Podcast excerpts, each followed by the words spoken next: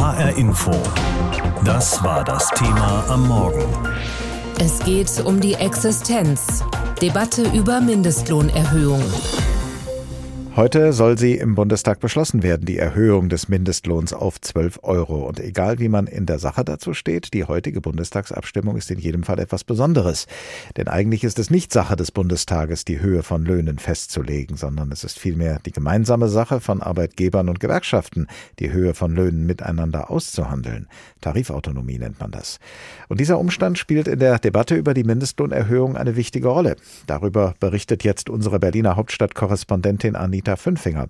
Sie beginnt ihren Bericht allerdings mit dem Bundesarbeitsminister, der gerade beim Friseur war, allerdings nicht in eigener Sache, wie wir gleich hören werden. Also ich muss sagen, ich bewundere das erstmal, weil es ein tolles Handwerk ist. Mhm. Sie sehen bei mir, ich muss auch bald mal wieder. Ja, wie gesagt. Arbeitsminister Hubertus Heil besucht den Friseursalon von Stefanie Speer in Berlin-Mitte. Der gesetzliche Mindestlohn von 12 Euro in der Stunde soll ab Oktober auch für sie gelten. Bestimmt von der Politik, nicht von den Tarifpartnern. Dabei hat die Tarifautonomie in Deutschland Verfassungsrang. In Artikel 9 des Grundgesetzes ist das Recht verbrieft, frei von staatlichen Eingriffen Vereinbarungen über Arbeits- und Wirtschafts Arbeitsbedingungen abzuschließen. Heißt, der Staat hält sich raus, wie Gewerkschaften und Arbeitgeber den passenden Lohn für ihre Branche und die Beschäftigten finden. Nun aber mit der Erhöhung des gesetzlichen Mindestlohns auf 12 Euro sieht der Hauptgeschäftsführer des Arbeitgeberverbands Steffen Kampeter daher den grundlegendsten Angriff auf die Tarifvertragsautonomie in der Geschichte der Bundesrepublik. Damit sorge der Staat höchst selbst dafür, dass sich keiner mehr an den Verhandlungstisch setzt. In den Bereichen, wo es dringend nötig ist, wird es keine Lust auf mehr Tarif geben. Das ist doch klar.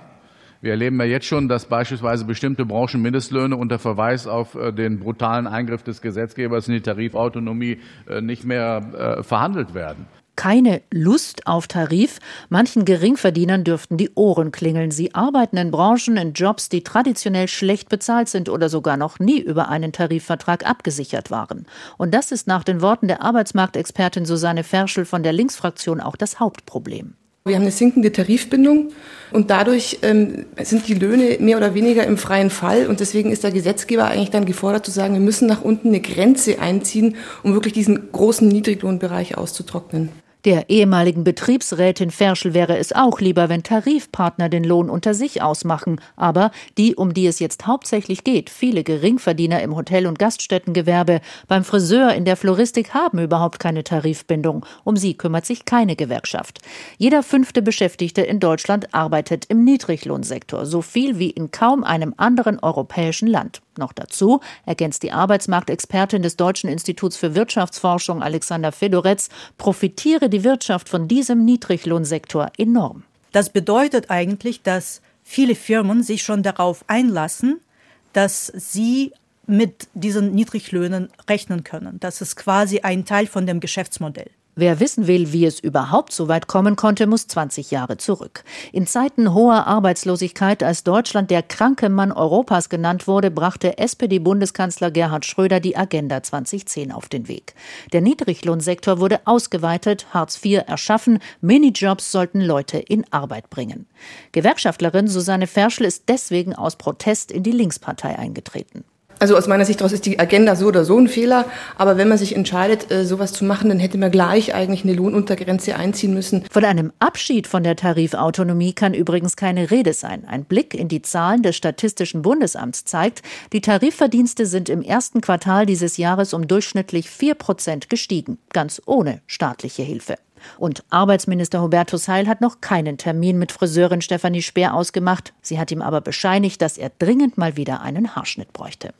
HR Info. Das Thema.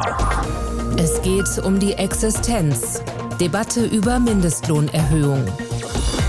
Darüber wird heute im Bundestag abgestimmt, über die Erhöhung des Mindestlohns von aktuell 9,82 Euro auf 12 Euro. Die soll dann ab dem 1. Oktober gelten.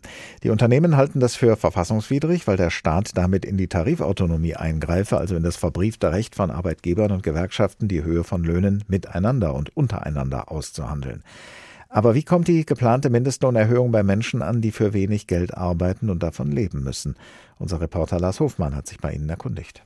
Eine junge Frau, nennen wir sie Jenny, arbeitet im Rhein-Main-Gebiet in der Gastronomie. Sie bekommt 10,80 Euro. rund einen Euro pro Stunde mehr als den aktuellen Mindestlohn. Zum Leben sei das aber kaum genug, sagt sie. Nein, das zum Beispiel, also ich wohne momentan also in Frankfurt in Einzimmerwohnung. Die Einzimmerwohnung wohnen wir zwei Personen. Und dann, also wenn ich meine Familie also groß haben will, zum Beispiel Kinder oder sowas, die Wohnung ist nicht genug. Wenn ich eine große Wohnung suchen will, mein Lohn ist nicht genug. Dass der Mindestlohn auf 12 Euro steigen soll, freut sie. Das würde im Alltag helfen. Ja, wenn 12 Euro wäre, ist sehr, sehr, sehr gut für mich. Wirklich gut. Weil wir also, unsere Lebenssituation ist sehr schlimm momentan, weil wenig Lohn ist. Aber wenn 12 Euro kommt, dann können wir, ich glaube, also richtig also wohnen. Wobei das im Rhein-Main-Gebiet auch mit 12 Euro Mindestlohn schwierig sein kann. Ähnlich geht es Gabi. Sie ist Hilfskraft in einer Großküche im Rhein-Main-Gebiet. In ihrer Branche werden seit März pro Stunde tariflich mindestens 12 Euro und 2 Cent gezahlt. Aber auch das lässt keine großen Sprünge zu, sagt sie. Äh, davon kann man nicht leben. Ich habe noch Nebenstelle zum Putzen. Sonst ginge gar nichts. Ich kann jetzt, jetzt zum Beispiel was machen, dass ich mal Lebensversicherung oder so machen kann.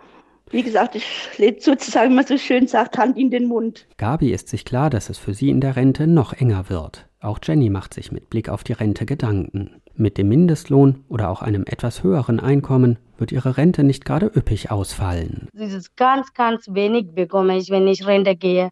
Deshalb also müssen wir unbedingt einen, also privaten Rentenversicherung auch ausmachen. Aber mit diesem Mindestlohn kann ich auch nicht die extra Versicherungen machen und bezahlen. Es ist sehr schwer. Dazu kommt, die aktuellen Preissteigerungen beim Heizen, beim Strom und auch bei den Lebensmitteln treffen Menschen, die im sogenannten Niedriglohnbereich arbeiten, besonders hart.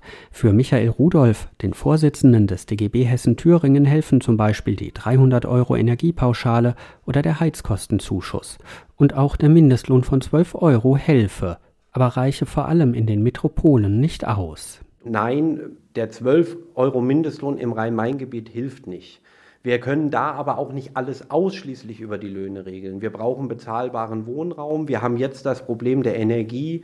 Es ist aus unserer Sicht notwendig, jenseits der ganzen Einmalzahlungen auch über einen Gaspreisdeckel beispielsweise zu reden. Michael Rudolph sagt, auch der bald höhere Mindestlohn müsse in Zukunft weiter angehoben werden, so wie die Tariflöhne und die müssten auch steigen, weil es sonst noch schwerer sei, Fachkräfte zu finden. Von daher ist es mir ein großes Rätsel, warum die Arbeitgeberverbände sich immer noch mit, mit so einem Riesenengagement bis hin zur Verfassungsklage gegen den Mindestlohn äh, stellen. Sie wissen selber nicht, wie sie die Fachkräfte oder überhaupt Beschäftigte kriegen sollen. Gleichzeitig wollen sie sie aber am liebsten ganz schlecht bezahlen. Das passt nicht zusammen. Das Ringen um den Mindestlohn wird auch nach der Erhöhung auf 12 Euro weitergehen.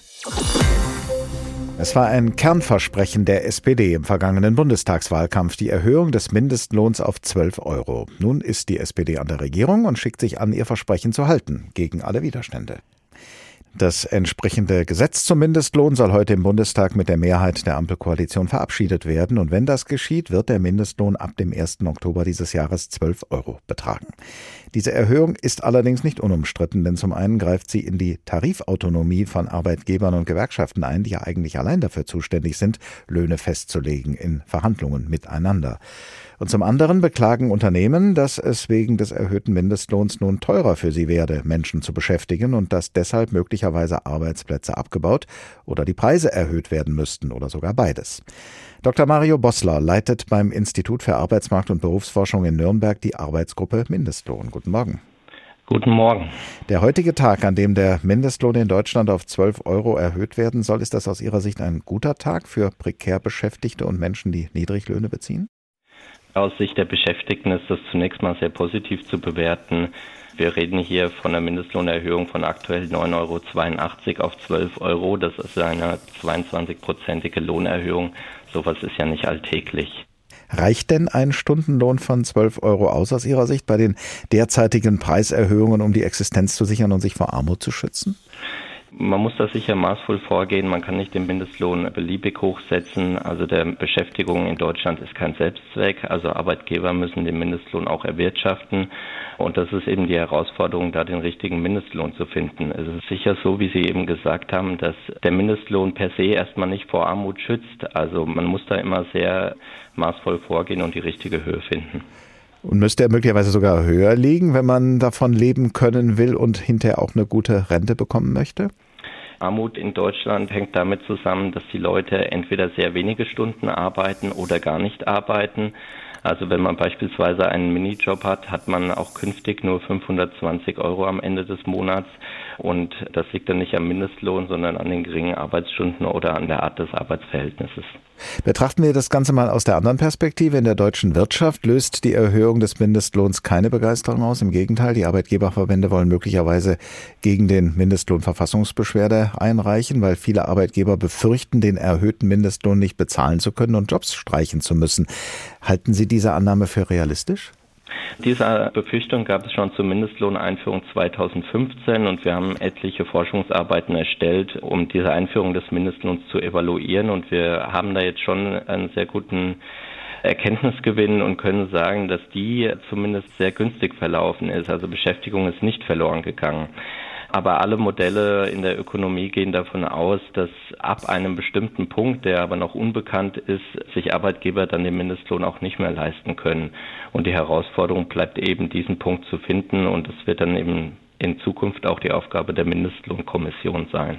Es gibt ja einige, die sagen, die Erhöhung des Mindestlohns würde sogar die Wirtschaft ankurbeln. Es gäbe dann weniger Minijobs, dafür in gleicher Größenordnung mehr Jobs in Teil- und Vollzeit. Ist da was dran? Wir sehen zwar in den Daten, dass es teilweise dazu kam, dass im Zuge auch des Fachkräftebedarfs die Niedriglohnbeschäftigten nach der Mindestlohneinführung zu besser bezahlenden Arbeitgebern gewechselt sind, was durchaus positiv bewertet werden kann, aber daraus ergibt sich noch nicht, dass die Wirtschaft generell angekurbelt wird. Also der Mindestlohn per se kann erstmal nicht die Wirtschaft ankurbeln. Er ist dazu da, die Niedriglohnbeschäftigten zu schützen. Und das hat äh, ja möglicherweise zwei Folgen, die Erhöhung des Mindestlohns in Krisenzeiten Zeiten, jetzt wird ja alles teurer und der neue Mindestlohn könnte Dienstleistungen und Produkte dann weiter verteuern. Auf der anderen Seite würde die Kaufkraft der Betroffenen steigen. Was von beidem wiegt eigentlich schwerer aus Ihrer Sicht? Diese aktuellen Preissteigerungen sind schon ein Problem aus Sicht der Beschäftigten zumindest. Wenn wir davon ausgehen, von einer Preissteigerung von aktuell acht Prozent, wie sie vom Statistischen Bundesamt veröffentlicht wurde, dann bedeutet das zum Mindestlohn, dass der Mindestlohn um etwa ein Euro abgewertet wird. Das heißt, Beschäftigte zum Mindestlohn können sich dann ein Euro weniger leisten. Also aus Sicht der Beschäftigten ist das schon sehr besorgniserregend und es wird sich dann eben zeigen müssen, wie sich der Mindestlohn dann auch in Zukunft weiterentwickelt. Und damit ist eben dann die Mindestlohnkommission beauftragt und muss erstmalig dann im nächsten Jahr eine Entscheidung treffen. Heute wird im Bundestag nicht nur über die 100 Milliarden Sondervermögen für die Bundeswehr abgestimmt, sondern auch über den Mindestlohn. Der war ja ein zentrales Versprechen von Kanzler Scholz in seinem Respektwahlkampf.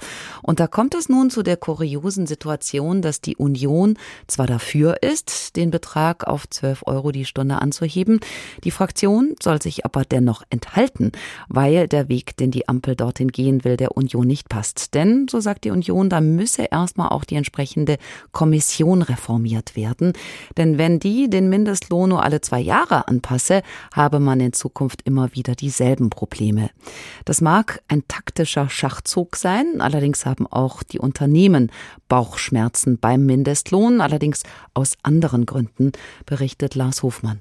Spargelbauer Rolf Meinhardt steht auf seinem Feld in Weiterstadt bei Darmstadt.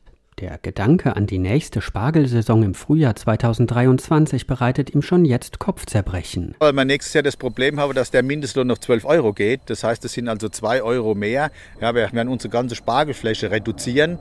Ich muss mal gucken, dass ich nur noch gute Leute habe, junge Leute, die auch wirklich fit sind, zum Spargel zu stechen, weil wir können nicht da jetzt in Anführungszeichen Fußlahme und Kranke mitschleifen, weil die einfach die Leistung nicht bringen, obwohl mir das in der Seele wehtut. Meinhard sagt, er habe gute Spargelstecher, die schon über 50 sind, die auch für weniger als 12 Euro wiederkommen würden. Denen habe er schon sagen müssen, dass sie nächstes Jahr nicht mehr für ihn arbeiten können. Aber ich kann das nicht. Ich muss denen 12 Euro geben. Und wenn die die Leistung nicht bringen, und dann lege ich irgendwann drauf. Ja? Und das ist mein Riesenproblem. Das ist ein menschliches Problem. Aber ich denke mal, in Zukunft, die sind dran, Spargelstechmaschine zu entwickeln. Und ich garantiere Ihnen, bis in zehn Jahren, wenn ich in Rente gehe, wenn wir Roboter oder irgendwas kriege, die Spargelstecher. Also da bin ich ein fest davon überzeugt. Auch andere Branchen stöhnen beim Gedanken an die 12 Euro Mindestlohn. Das Bäckerhandwerk oder etwa Friseure. Auch hier gibt es Beschäftigte, die im Moment noch weniger als 12 Euro verdienen. Die Arbeitgeber kritisieren, dass sie normalerweise in der Mindestlohnkommission mit Gewerkschaftern und Wissenschaftlern den Mindestlohn diskutieren, ihn mit den Tariflöhnen vergleichen und dann seine Höhe festlegen. Jetzt habe die Politik das aber im Alleingang getan. Dirk Pollert, Hauptgeschäftsführer der Vereinigung der hessischen Unternehmerverbände. Wir halten die Höhe und Ausgestaltung dieses gesetzlichen Mindestlohns für verfassungswidrig und sind natürlich in großer Sorge, weil diese Form von Mindestlohn einfache Arbeit in Deutschland gefährdet und damit auch Arbeitslosigkeit nach sich ziehen wird. Pollard räumt ein, dass der Mindestlohn, anders als ursprünglich befürchtet, bisher keine Arbeitsplätze gekostet hat. Mit dem Sprung auf 12 Euro sei das aber ganz anders, befürchtet er.